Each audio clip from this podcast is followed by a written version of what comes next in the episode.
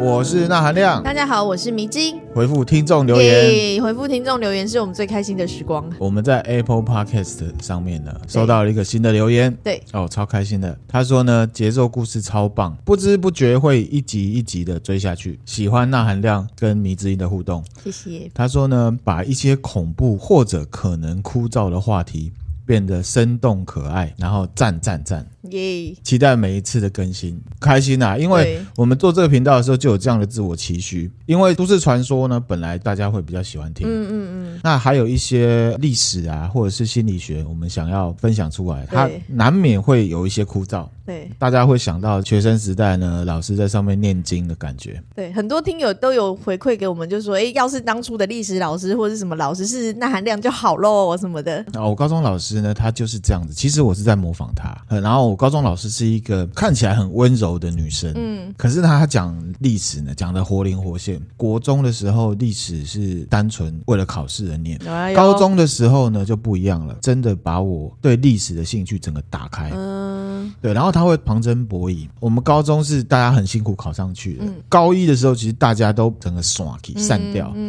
我高一的时候就把全部的金庸小说、看武完侠小哦说看完， 是就哦，上课的时候在看，上课看金庸算你狠。对，然后老师在上面念经。嗯可是历史课不一样，仔细听哦，因为他会把所有的东西旁征博引，他也会讲说，哎，这个东西啊，比如说宋朝，他就会讲到郭靖打什么契丹啊什么嗯的，把这个历史融合在里面。蛮好的，像我们以前我们的历史老师，反正就是上好中国历史就是这样子，他就是照着课本教。他其实对没有的话，像那含量有时候都会，比如说哦，这个时候大概就是相对于什么西洋或者会是什么年代，你知道这样听起来就会觉得哦，原来是然后哦对哦别的国家发生什么事情，然后中国发生什么事情的那种连结啦，就对有一对种对对联，想。其实我也是学我的高中老师，哦，非常感谢他。谢谢那含量的高中老师。譬如说，我们中国历史念比较多，嗯然后后来到了一个章节，他会开始念西洋历史。我记得印象有一次很深，他就说啊，路易十六，嗯，然后说啊，路易十六是在清朝啊，就是这个康熙的时代。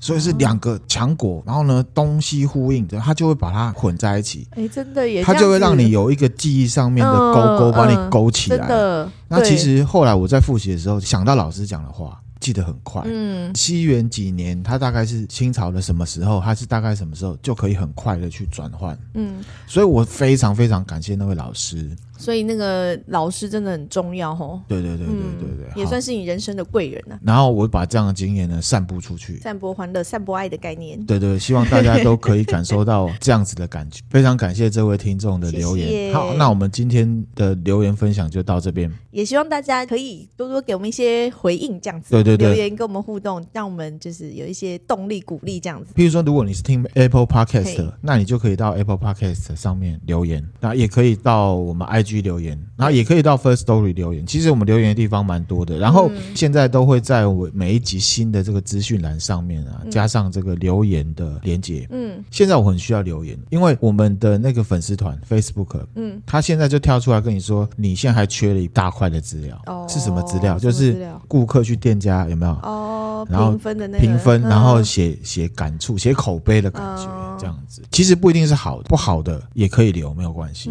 我们就当做是改善的建议，这样子。嗯，听众留言就分享到这边，然后我们现在呢要正式进入主题。进入主题，好，我们今天要来讲呢盗墓，盗墓。听众呢在 IG 啊、对私讯我许愿的。嗯，那我们就来讲讲看盗墓。盗墓这个题材啊，因为涉及了很多古文明，所以呢，它很引人入胜，嗯嗯，对不对？有一种对揭开神秘的面纱的感觉。对，然后其实蛮多的影视作品啊，对好，中国有那个小说《鬼吹灯》，鬼吹灯，对嗯然后呢，《盗墓日记》《寻龙诀》，这些都是中国的，嗯中国的小说或者是电影。美国好莱坞以前就有什么《法柜奇兵》嗯啊、嗯神鬼传奇》《硬和田》嗯，光头佬，对对对，对然后还可以复活什么的。对对对，他其实是真有其人哦，硬和田哦，而且他是天才，并不是什么奸夫淫妇。哦，对，因为在剧情里面，他是一国王的老婆在那边偷情嘛，对然后被关起来了。对不是，他其实是埃及时代的医学之神，医学他是真人，而且他是平民出身，可是他爬到了行政院长的。位置好励对，而志且哦，西元前上千年，他已经用他的科学的研究，可以医治好像两百种疾病。哇塞，对，好，其实硬和田是一个才子，他不是奸夫淫妇，他不是西门庆 啊。哦，电影害死他了，真的是。哦对啊，好好讲回来哈、嗯欧洲呢也有一个很有名，是在讲盗墓历险的故事，叫做《丁丁历险记《丁丁历险记》》。对，它也有讲盗墓，然后古文明历险的那种内哦容。是哦，对，那它我其实没是看讲过这种的。哦，对，只是它画的有点呆，你会觉得它很像小亨利啊，还是什么，有点。它是卡。通的那一部嘛，对不对？《丁丁历险记》对哦，我不知道哎、对，那这些作品就是因为它有神秘的元素，嗯就是古文明，然后呢又很刺激，有动作元素，所以很引人入胜。嗯，那讲到盗墓呢，我们都会想到说，这个就小偷在干的事情啊，嗯嗯，然后或者是电影里面一些探险家或者是侠盗哦哦，去到里面电玩也有啊，嗯古墓奇兵嘛。嗯，古墓奇兵，可是其实盗墓啊，这个行为嘛，自古就有，嗯而且呢，我们都认知它这是一种违法行为。嗯，可是在中国呢，它是一种职业，哦专门做盗墓的人。哦，对，，譬如说陕西省啊，一个考古研究所的副所长张建林，他就说，在中国啊，百墓九十九空，这么惨，一百个里面有九十九个都是空的，这一样，百个古墓里面有九十九个都被盗过。啊嗯所以呢，在中国盗墓的行为是很猖獗，而且非常的普遍。好，所以我们现在呢，就从中国的开始讲。好哎中国最早的盗墓集团啊嘿，是三国时代的曹操设立的。哈，真的哦，对，，曹操古时候他就鼓励薄葬。薄葬是什么？薄葬的意思就是说，有钱人也好，高官贵族也好，嗯他其实就跟平民一样，随便葬一葬，不要放一大堆珠宝。哦，哎，为什么？因为他专门盗 墓，真的是这样。自己可以盗别人的，别人不可以来盗我没的有，他概念？就跟大家说，哦、我以后要薄葬。哦，哦亲我的墓里面不用给我放一大堆东西，哦而且他本来就是一个很破除迷信的人。譬如说之前介之推对进食节，对他就说你侯兰没有这么忠心的事情， 不准给我寒食，全部给我吃火锅，吃麻辣锅最好哦，差不多是这蛮样。叛逆嗯的，很叛逆，就是他有一种破除迷信，他比较务实一点 嗯哈、可是他盗墓，对，盗墓的目的是要干嘛？你知道吗？我想应该就是金银珠宝吧，要有钱啊呐、对，要有钱。才能可是他这个钱，打仗嗯呃，对你讲到了，支付军费，对啊，因为打仗很花钱。嗯，就算不打仗，有句话说“养兵千日，用之一时，啊，用在一时，用之一时”都可以，没问题哦。还好，哎、我 们还现好没有讲错， 我们现在的重点都放在一时，就是说去用的时候它很关键。对，对，可是对养军队的人来讲，嗯，最沉重的负担是什么？千日。对啊，你要供他吃住穿呐、对，哦很贵。我们之前有讲过，那慈禧太后的墓被孙殿英嗯，盗去了，嗯他本身就是个军阀。所以他也是为了，就是有点想要有多一点钱这样子，有点欠钱的概对念。他的意思，思就是，因为蒋中正不把款项发给我，我没有钱可以养军队了，哦，所以我去盗墓。哦，所以呢，养军队是很很花钱。嗯，当过兵的听友应该都知道啊，一个阿兵哥在军营里面呢吃喝拉撒睡，食衣住行娱乐全部都是公家出，嗯，那就更不要说教育训练。嗯，而且每个人还要配什么武器、装备、腰带、水壶、钢盔、皮鞋、衣服，这些全部都是钱。嗯，养军队啊，很贵啊，所以呢，他就设立了两个官职，好猛哦，官方的盗墓，嗯，一个呢叫做摸金校尉，摸金校一尉，个叫做发丘中郎 将。发球，你是不是觉得讲的有点害羞害羞的？发发丘丘这名字也太奇怪了吧？对对对，是等我一下想的那两个发丘吗？发丘是那个山丘的丘，哦发是发起发现的发。嗯这两个官位呢是有分工的。嗯，摸金校尉呢，主要就是去探查哪里有墓，然后那个木值不值钱这样子？对，然后呢，对对，就像你讲的，哎，你是不是有偷看？没有，啊，这没有，哦我没没有有对看啊，我也是有点智慧的，好不好？不要都觉得我锵锵的，哦，我以为你说我，也是有在动脑的。我以为你说我也是有点智商的，那就怪怪的。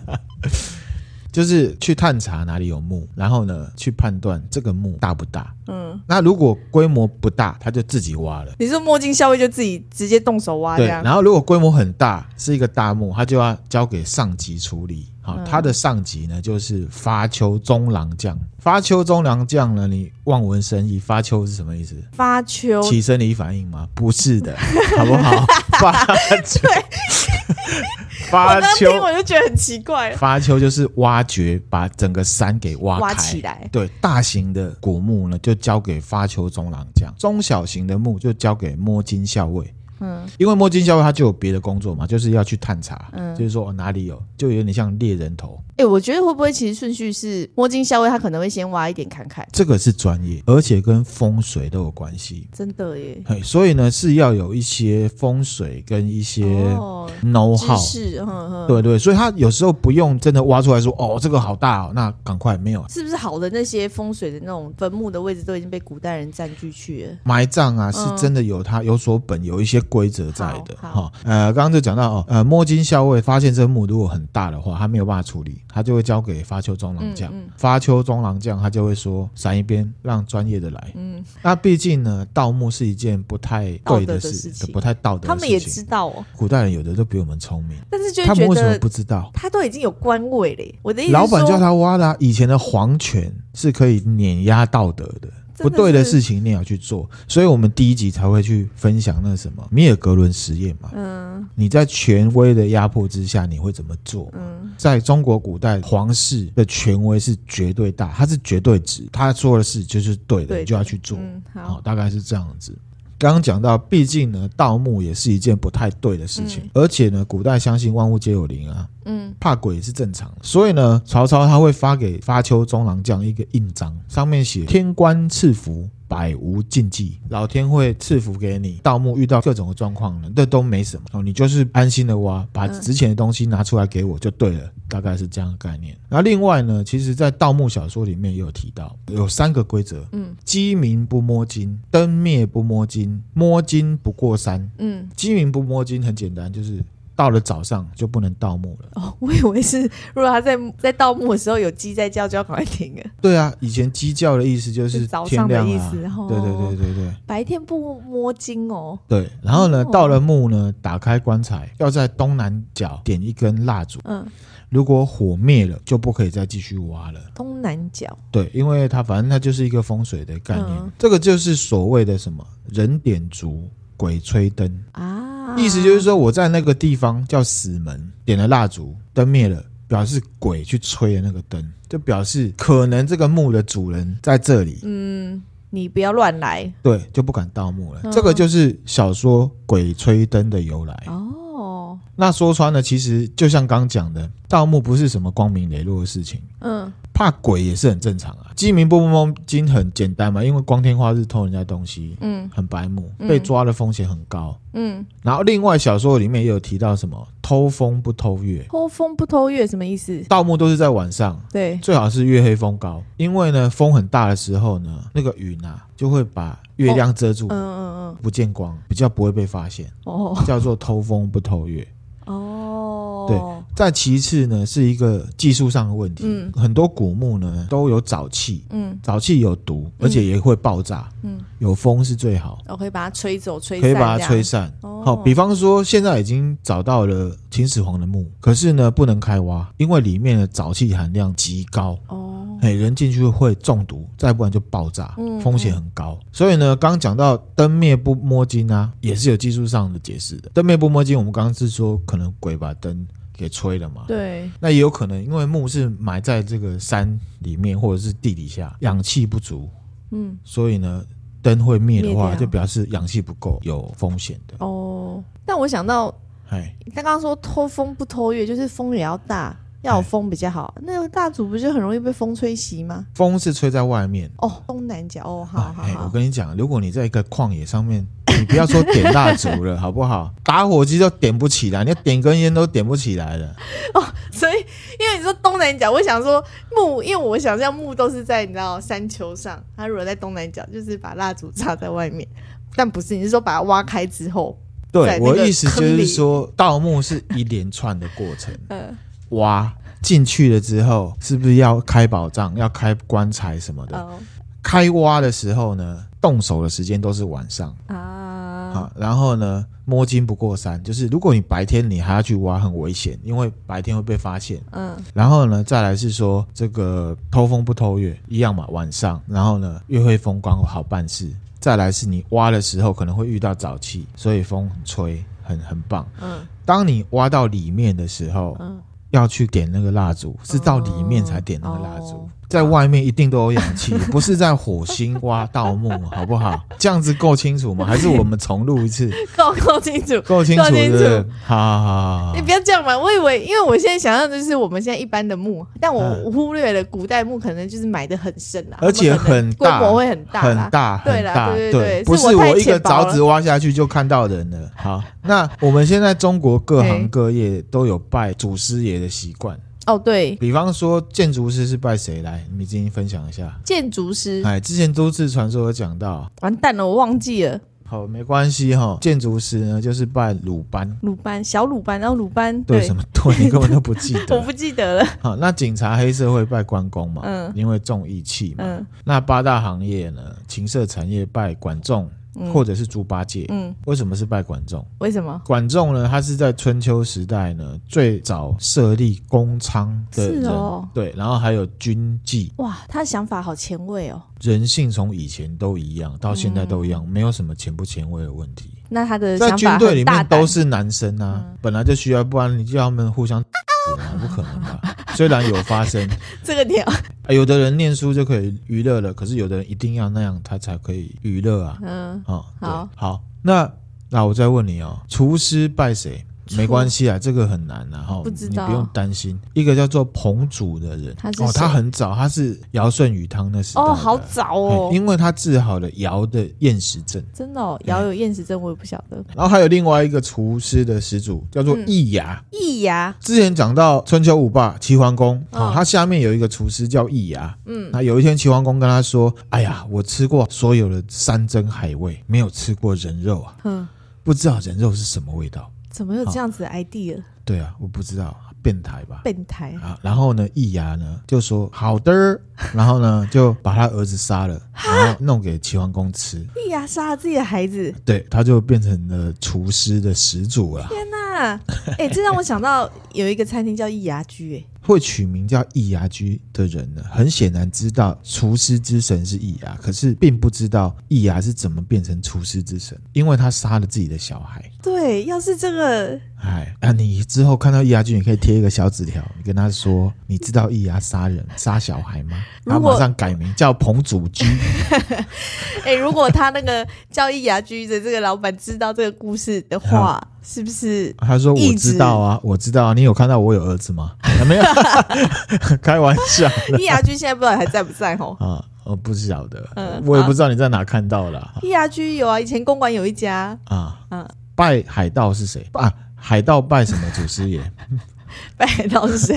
海盗呢的祖师爷是孔子，嗯，孔子之前有讲过。好，这个典故呢，我们在其他的集会提到，我们这里就略过，下次视而已听。哎、我记得郑成功那一集有讲过啊。只有提到，没有讲过，哦没有啊好没有好讲到原因。哦，好好，嗨，你是不是都不记 得？我不记得。好，那现在回到正题哈、嗯那你知道盗墓有祖师爷？嗯，好，你觉得是谁曹操，啊？对，有人拜曹操，对不对？嗯，啊，还有另外一个谁？伍子胥。他是谁？啊，你不认识没关系哈、在春秋时代啊，伍子胥呢被一个楚平王啊抄家了，他的哥哥跟爸爸呢，哥哥爸爸真伟大，那个爸 爸哥哥爸爸哈、抄家死掉了。嗯伍子胥逃亡啊，跑到吴国。嗯去当大官，后来他就功成名就，而且他复仇了，他击败了楚国，哦，就是吴王阖闾重用伍子胥。嗯吴王阖闾，你一定也不记得，没关系。就是之前讲干将莫邪的时 候，吴王阖闾叫了一个人去打剑，嗯有没有？然后打不出来，然后老婆就跳到那个炉子里面哦对对对哈那个就是吴王阖闾，他就是重用了伍子胥。哦，然后他，然后呢，他伍子胥呢打败了楚国。嗯嗯你知道《孙子兵法》吗？嗯，我知道。好，《孙子兵法》的作者是孙子，嗯啊，他本名叫孙武。嗯，哦，伍子胥就是重用他，真的哦。，对，军神尊武这样，然后就嗯打败了楚国，这样子哇。打败了之后呢，伍子胥做的第一件事情是什么？什么？因为那时候呢，他的杀父仇人啊，楚平王已经死掉了，嗯他跑去把楚平王的墓挖开，鞭尸， 鞭尸三百，鞭完之后他说：“呼啊，我的压力终于解开了。”这样子。哦，就死了还不够，还要鞭尸，鞭就他，对。对，当然那时候他鞭尸并不是为了钱，他是为了嗯发报泄仇怒气对，然后他就变成了盗墓的祖师爷。哦，哎，对，这样子。好，上述讲的都是官方盗墓嘛，嗯啊，另外一种呢是民间的小偷盗墓。嗯然后我们把时间拉到中国的近代，嗯二零一五年的时候呢，有一个叫做姚文玉的人，他因为盗墓被抓，被判了死刑。判死刑哦，对，，判死刑。好，为什么判死刑这么嗯严重？做事情很严重。什么呢？哦，二零一三年的时候，他凭借着他个人对红山文化的了解，红山文化呢是新石器时代的一个哦遗迹，很久远，然后里面有很多古文物。真的耶，红山时代它是位于现在的内蒙古，然后呢，它是一个呢以农业为主的新石器时代文化，嗯，距今五千至八千年前。好久哦，哎，它的文化时间呢、持续了大概两千多年。哇嗯，那也蛮历史悠久的耶，蛮长的一段时对，间。然后它当初一开始其实是被日本的考古学家发现的。嗯那这个姚文玉呢，他就带了两百多人嗯，跑去文红山文化区，挖出了价值五亿人民币，也就是相当于现在新台币二十二点六三亿的文物出来。塞，对被抓的时候呢，以他为首的盗墓集团啊，总共两百多人，嗯总共追回了文物两千零六十三件。嗯，只是追回来的，卖出去的不知道。不算嗯嗯，姚文玉呢，他是一九六二年出生出生的，嗯他是出生在这个内蒙古自治区，本身只有国小的学历，可是呢，他会看风水，而且呢，他还有墓葬的知识，好厉害哦，嗯，而且他还会看天象。这都自学吗？他说是他爸教他的，可是有另外一个说法是，北京的另外一个神秘的风水盗墓祖师爷传功夫给他的。嗯哦，他怎么样发现墓呢？嗯他看天象，他看星星，而且他靠罗盘，他就可以知道说墓穴应该在哪里。好强哦，他风水师啊，其实他他有风水师的,、嗯的技能，嗯，对，他就是现在的摸金校尉、摸啊。然后呢，他还有自己的量身定做的盗墓工具，嗯他有一种叫做渣子的工具，嗯他这个渣子啊插到土里面拔出来，看渣子的渣尖啊颜色的变化，他就可以看得出来说这个地下有没有墓，然后呢大概埋多深。嗯好厉害的工具哦，对，然后呢，他会带什么渣子嘛、嗯，罗盘、金属探测器，嗯还有三 D 成像 仪，很这个就专蛮业，高高科技的，很专业。这个姚文玉呢，他属于宗师级的，宗师级他在中国的盗墓界，他的称号叫做祖师爷。哦，近代的盗墓祖师爷的概念，，对他这个人呢，因为盗墓啊，哎、变得非常富有，而且他很爱赌博。哦对，钱财得来那么容易，就很容易花，这样子对，啊不呃得他也了算是鸽子啦。他的输赢通常都是几百万人民币的水准哦。嗯啊。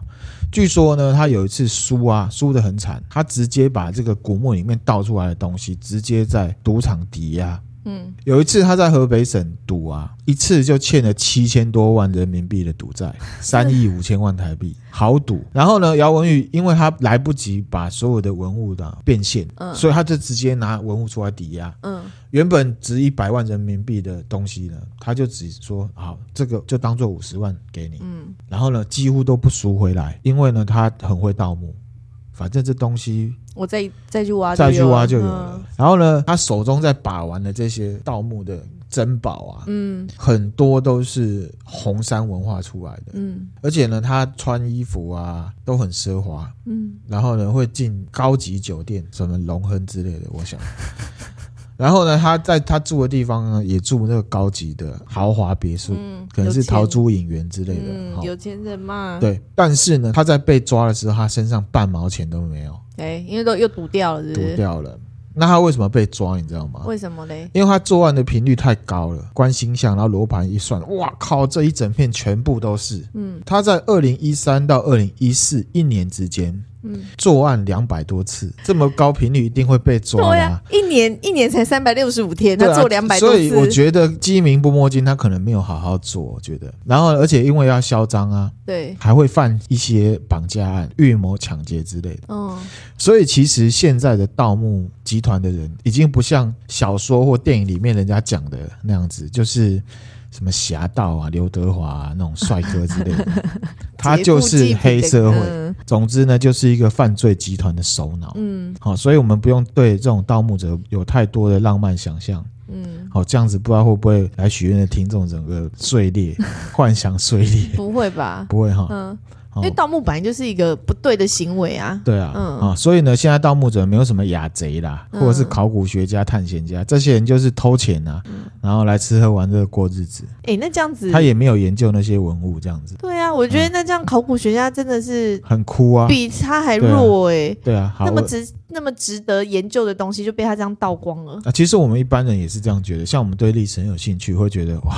你这样太可惜了吧？对啊，继续讲哈、对不起，我更正一下，不是姚文玉，他叫姚玉忠。姚玉忠，对，盗墓集团的首脑嗯哈、这个姚玉忠呢，他还有一个弟弟叫做姚玉飞，哦他也是另外一个盗墓集团的首脑。哦，他们兄弟俩是两个集团就对了。对，因为他们本来是一起干的，可是兄弟后来就因为一些利益关系，对，兄弟很容易为利益关系就是闹翻这样子。，对，嗯，然后他一样呢，他是在二零一五年被瓦解了，哦，啊同年呢、对他被判了无期徒刑啊。这个他没有被判死刑。对，嗯，那我我相信呢，盗墓这行业在中国是行之有年，而且早就开枝散叶了，而且呢有自己的 know how。而且感觉中国确实地大，然后历史又悠久，感觉真的有很多东西可以对让他们去挖吼对，。而且早就这个职业化、专业化了。嗯他们这个真的是要懂风水的。你像姚玉忠啊，对，哎，小学他不懂什么文明古考古学什么，可是他会看天象，然后、呃就是可以知道说哪里有墓。我觉得这个很嗯超级强的。嗯，而且这个姚玉忠啊，他在死前有呛过一句话，啊，还呛，他说：“我进得了秦皇陵。”这我一个人强过一百个你们所谓的考古学家，狂哦，对啦，可是有人讲说他讲这个话是为了不被判死刑，因为他知道大家都爱钱。哦有点就是交换，想说看可不可以条件交换。对不对对，可是我觉得他讲这句话，不免的让我觉得，诶，他是不是真的可能进进得去、我也啊？觉得耶， 我也觉得他搞不好真的进得去哎。对啊，官方单位有统计了一下，姚玉忠啊，他从事盗墓行业大概三十年，哎他啊死的时候是几岁？他那时候二零呃，五十几岁一五，五十几五十岁，几岁，对，获利大概五亿美金，然后死，然后他被抓的时候，居然身上一毛钱都没有，一毛真的钱是没有。所以呢，就是他真的不是说对我们的历史或者是考古学有任何的贡献，他就是一般的强盗，嗯一般的小偷。真的，对天哪，五亿美金哎，对呃好啊，好用它，真的，一辈子都对呀、呀、不愁。吃穿呢。对啊，就大概是这样哈。这个就是呢，中国的盗墓，近代的盗墓始祖，呃的祖师爷是不是对，而且它是真的规模很大的，蛮厉害的。蛮传奇，蛮厉害的。为什么不好有这种能力？为什么不好好的那个吼，好好的发挥利用？要做这种事情，他已经发挥利用了？ 他可以，比如说他可以先挖了好，他已经有五亿美金，他好好留着，他剩他剩下来弥补他就是你知道可以赎罪的概念嘛？对啦，他应该要就说，如果他真的进得去秦始皇，可以跟政府合作之类的。对啊，跟商业商业团体合作，对譬啊如说我们接下来要讲的图坦卡门，它就是商业合作。好，好，我们先讲回来，刚刚讲到曹操有进行官方盗墓嘛，，对，有盗墓就有反盗墓，譬如说曹操他就讲说，他以后要薄葬，不要来挖我的墓，嗯，嗯有的会设机关啊，譬如说弓箭啊、对。流沙、电啊，影最常演这种，对，然后有火啊，各种机关。嗯哼可是机关是会坏的。那你想的更长远，像曹操就想的很长远，他一个人下葬有没有？另外又做了七十二个甲木，对，当然摸不透是哪一个是真的，这对样七十二哎，七十二对。然后秦始皇陵现在虽然找到了。可是呢，他当初啊，为了不让人家知道他的墓在哪里，嗯你知道秦始秦皇墓花了非常多的人力，包含设计师、包含挖的人、技师、搬东西进去的人，各种各种，可能有上千人。天哪！为了不把他的墓的位置泄露出去，有没有？秦始皇的儿子把所有跟秦皇陵相关的人杀光，灭口，灭口。好残忍。算了，跟他爸一样啊，就是对，好，就好是，很哦总残之是忍。这样子哈、嗯所以呢，墓呢对我们就是一个慎慎终追远的对啊，一个东西啊、嗯，可是，在很多人的心目中，它就是钱。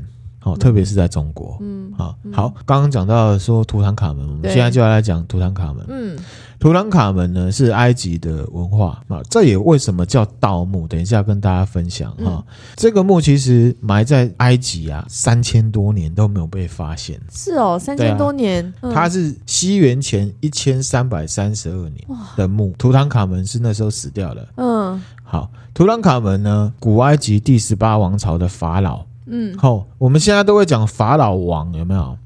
好、这是一个错误的说法，其实就是法老就好了，因为法老就是王的意思，嗯，所以你现在讲法老王就是王王的意思，对，法老就可以了。嗯啊，等于是现在最有名的埃及法老，嗯主要是因为他的墓保存的很好，嗯，而且他商业合作做得很好。现在他的这个文物啊，都在全世界展出。哦对，好、我们之前有去看过，对对在对故宫嘛，嗯最有名的是什么？黄金面具，面具重十多公斤，嗯市值呢出估大概十兆美金以上。哇塞，那个要十兆美金对哦啊！我离原来我曾经离十兆美金那么近过，对 啊，厉害了吧？出来都有发金光的感觉。 啊，图兰卡门的墓被发现之后啊，那个黄金面具黄金面具嗯，几乎成为了一种文化 icon，、到处可见。对，大家闭上眼睛想到的那个黄金金面具金的那个埃及人的脸，那个就是黄金面具。嗯然后下巴还有个胡子是翘翘的嘛，对不对？对一根东西啊，对哈，譬如说一些庭园式的 KTV 啊，什么流金岁月 KTV 有没 有？庭园式 KTV 它现在外还面有就会吗？放一个法老，有没有？ 有啦，然后有啦 MTV 啊，情趣旅馆都会有埃及风，就会放那一颗，哈 对，哦，为什么啊就是那一颗，那一颗就是黄金面具， 对，但为什么要放那些那个啊？真的是也是想不通。你现在因讲为它就是一种文化 icon，、哦大家讲到埃及就想到那个面具不，是那庭园 KTV 干嘛？哦，他想要做埃及风的就话，流金岁月啊。 是不是啊，好，啊，那个头长怎样，我们会分享在 IG 上面。不过其实现在大家闭上眼睛想，就知道那颗头大概长嗯对怎样，了，应该会有画嗯面，嗯好，这个图坦卡门的墓啊，被埋了三千多年才被发现。嗯它是一九二二年十一月底，由英国的考古学家霍华德·卡特嗯，在埃及的帝王谷意外发现。意外发现哦，哎，不小不心小发现心哦的，，对，真的哦他也是接受一些企业的赞助，然后呢，去疏通 不 是去疏通当时埃及的皇室，就是说我有能力可以挖，那我挖出来之后我会分钱给你，你没有嗯你有能没有力能力挖挖吗？啊就一直在那里呀，对，所以就是这样子就疏通了埃及交换条件这嗯样。交换条件去挖这样子，所以算不算盗 墓？其但实他是目的啊。不是要考古嘛？就是说，哎，我挖出来，我们那可以你了解一下那当你时的那个你去看那个图坦卡门的时候有没有付钱？有付钱，对，刚刚那个姚玉忠他是拿了东西直接转卖，对，嗯在赌场卖就犯罪嘛。可是如果你挖出来，成立一个基金会，然后说我是为了文化研究，吸引很多的大学教授来研究，然后就说大家不用急哈，大家好好研究。那你研究出来的文献，你要提供给我，我之后要来办展览，哦，然后我会放在大英博物馆收钱啊，这样子呢就 OK，没有这犯罪。这有点像是洗钱概念哦。哎，不要讲那么严重，反正就是我们现在觉得 OK 很文化、很文雅的方式，这个是合法的。嗯嗯，啊不过反正都是要为了要赚钱。这霍华德·卡特在帝王谷发现了这些地下有五千多件的物品，哇，有包含黄金雕像、黄金面具、珠宝、珠宝盒，还有船，船哦，还有战车的一些部件，嗯还有一些日常生活的轨迹，嗯面包、肉、扁豆、枣子，还有花环，嗯各种东西。嗯好，那我们来介绍一下图坦卡门。嗯图坦卡门他九岁就当法老了。嗯哈，他当政十年，十九岁过世。嗯，他有留下一句名言什么？：“我看见昨天，我知道明天。嗯”这是另外一个主题了，我们之后再找时间呢来分享图坦卡门的一些介绍，好是一些有关于创世论还有高等生物的东西。好，哦，之后再来跟大家分享。好，那图坦卡门他被挖出来之后，最著名的是法老的诅咒。哎，嗯，怎么样的诅咒？因为这个卡特爵士啊，就是刚刚那个霍华德卡特，嗯，他发现了图坦卡门的墓之后，嗯，马上通知他的金主，好、就是卡纳冯爵士，嗯他一次呢打开了两道门，然后呢，到一九二三年的时候，他们终于把第三道门打开了，嗯在里面他们看到了图坦卡门很豪华的那个棺，我们之前有看到好几层，嗯嗯嗯，有三层，对，就在这边，然后呢，上面有一个匾额，嗯，上面写什么？写什么？谁打扰了这位法老的安宁，死亡之意就会在他的头上降临。呃，好可怕哦！对啊，可是你知道吗？人都是铁齿的啊，为了钱，哦。这算什么呢？嗯 打开了、嗯啊，这逻辑其实很简单啊，就像我们走在路上，门边会上面会挂内有恶权，嗯，禁止推销，对，就是不想被打扰嘛。嗯啊，你要硬闯，当然就是后果自负嘛，嗯这很简单。嗯啊，第一个遭殃的就是赞助者卡纳冯爵士。嗯这个诅咒其实是一个都市传说啦。嗯，他的死因呢、是他脸上有一个肿块。肿块嗯哦，，卡纳冯爵士身为金主，发现这个墓之后，就马上被找来。嗯哦其实他在陵墓的入口的时候啊，脸就被蚊子咬了。哦，是被蚊子而且叮肿起来很很痒很痛、嗯啊！看完之后，他回家，他就开始坏血病，嗯，哎呀，然后呢发高烧，嗯牙齿开始脱落，哎，看上去很累，然后呢就不知道是怎么回事，就反正就是身体不好，精神也不好。嗯一九二三年三月的时候，这卡纳冯爵士啊搬到开罗，嗯哦，这个事情就更严重，他嗯脖子脸肿起来嘛，嗯后来脖子也肿了，嗯引发肺炎。嗯，一九二三年三月的下旬，卡纳冯啊高烧四十度，烧十二天，哦，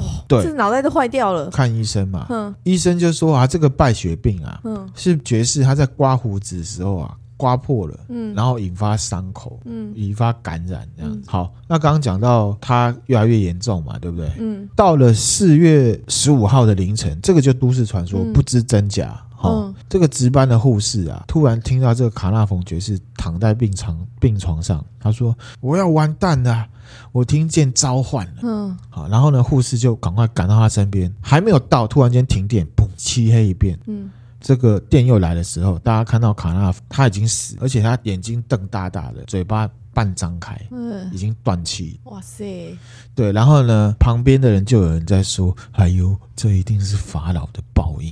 哦，”那另外也有一个报道是讲说，其实卡纳冯在死之前啊，他的狗就发生很奇怪的事情，是哦，吹高 雷，呜而且他吹高雷吹到死掉，一直叫叫叫叫不停，然后后来就傲子死天掉哪，了。好可怕哦，后来呢，大家就有穿凿附会啊，因为这个图坦卡门的木乃伊啊，被挖出来之后，有用 X 光来扫嗯扫描它，嗯，发现说这个图坦卡门的左脸颊上面啊有一个肿块，他跟脸上也有，就跟对，卡纳冯爵士一样。哇，不过现在科学的解释啊，图坦卡门当初死于一种疟疾，嗯嗯透过蚊子可以传染。嗯所以他死掉之后，可能身上还有那个病菌，因为他埋在很深的地方，三千多年，可是蚊子在里面还是可以存活。嗯，所以这个蚊子本身还有这个病菌，所以他就盯了卡纳冯爵士发生这个的。嗯所以你之前问我说，如果可以穿越时空去到古 代，要去哪里？嗯我指的就是这一种事情 我，知道，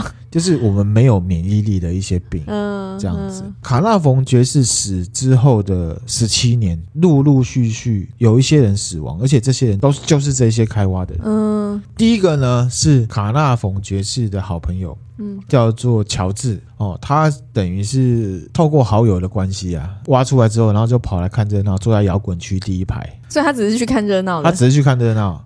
就是是哦卡纳冯其实也是来看热闹的、嗯哼，啊，他回到法国之后也是一九二三年哦。刚刚卡纳冯爵士是四月死掉，对，他是五月十六号发烧死于肺炎。嗯哈、第二个呢是一个叫阿里的，嗯他是埃及的王室，就是被疏通嘛，嗯嗯嗯，你就可以挖嘛。他呢，在一九二三年的七月被太太枪杀。被太太枪杀，对，还有一个呢叫奥布里赫伯特，我以为你要讲奥普啊， 奥布里他是卡纳冯爵士的弟弟，他在一九二三年九月二十六号看牙医，也是败血症死掉。他们这些后面这几个两个都是有到现场，有到现场过的吗？不知道，乔治有去，嗯阿里没有去。嗯阿里跟这件事有关，是因为他同意开挖。嗯嗯嗯，，对，奥布里是因为他是卡纳冯爵士的弟弟，嗯嗯然后还有一个叫沃尔夫的南非大富嗯翁，他也是卡纳冯的好朋友，一样就是来看热闹，坐摇滚区第一排。嗯一九二三年十一月十三号，他也是被枪杀。枪杀，对，然后还有一个医生，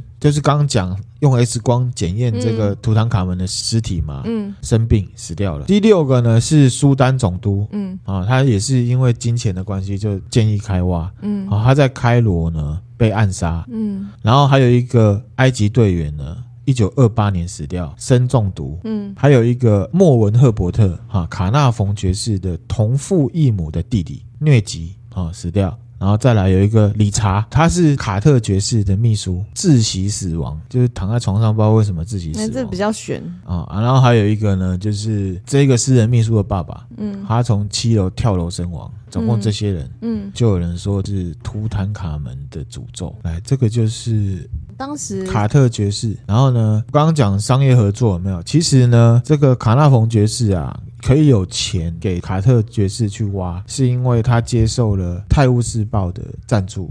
哦，泰晤士报》说，如果你挖到了，我们要独家，哦，有很多关系。嗯好。这个就是呢，图坦卡门的诅咒。嗯不过呢，也有人说，反正都是穿潮附会，主要就对是啊古代的病嗯。啊，到现代嗯啊这样子。那卡特有死吗？卡特卡特后来也有死，维基百科也把他纳进来说。他嗯也是他也是这个死，可是是他其实是病死的，而且他是很久之后一九三九年是正常死亡啊，所以自己个人认为很难说他是跟这个什么诅咒有关系。嗯嗯这因为样我觉得刚刚有讲几个，我自己觉得啦，啊就是刚刚有几个什么被老婆枪杀啊啊的那种，被枪杀、被暗杀这诅种，咒啊，但他一定是因为跟别人有纠纷才会被杀嘛。那诅咒不能引纠纷吗？嗯嗯，我觉得我不知道哎、我自己觉得对，反正就是有这么一个诅，对人啦家一个说就是法有一个这样子的都市传说，那是不是？自己判断啦。我自己那我的对我自己觉得就是，哎我觉得诅咒可能死于诅咒，应该就是被蚊，就是那个被蚊子叮，啊怎么样？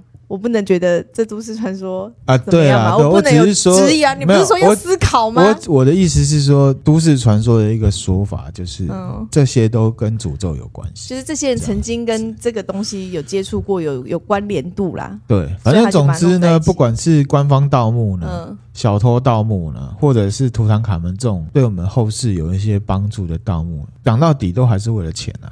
那迷之前的看法是什么？你这样讲，当然就是如果以这次的案案例来讲哎，确实是这样啦。嗯哼哼，对啊嗯，就是这样，就是为了钱。不过想想，其实所有的考古，对啊，他们还不是就是为什么要考古？不就是想要去了解里面有没有什么？对了，可能我们自己把钱摆在最前面的啦。可是其实有一些盗墓，比如说我们现在讲了很多文化的东西，都是因为考古出来去做一些研究嘛，才知道的。可以带来金钱，可能就是另外一个额外的作用，这样子。嗯，因为大家都会瞩目嘛，瞩目就会有钱嘛。譬如说现在对啊网络流量，大家注意什么，这就会带来钱，是一样嗯的道理，大概是这样子。环环相扣啦哈。环环相扣。好，嗯我们补充一下，二零一五年呢、埃及负责考古工作的古文明部政府单位，嗯，在图坦卡门的墓穴里面呢，又发现了一间密室，新发现。新发现哦，对，推测这个墓穴是给一个女生用的。嗯嗯哦，这个女王呢叫做纳福蒂蒂，嗯纳福蒂蒂是图坦卡门爸爸的皇后。嗯，哦，当初这个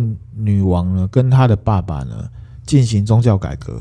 好，之前是多神教，后来埃及我们就知道他是拜太阳神阿蒙嘛，嗯就等于是多神信仰变成一神信仰啊。这个名字呢，纳福蒂蒂，它的意思就是一位美丽女子的到来的意思，就是她是漂亮女生的意思嗯嗯哈。她呢是图坦卡门的养母，嗯啊，而且呢，他在图坦卡门的爸爸过世，还有图坦卡门当政中间的这一段期间，嗯，当过国王，所以古埃及也有女皇帝。哇，你这梗埋的好 后面呐、呃，这个我们之后再来分享。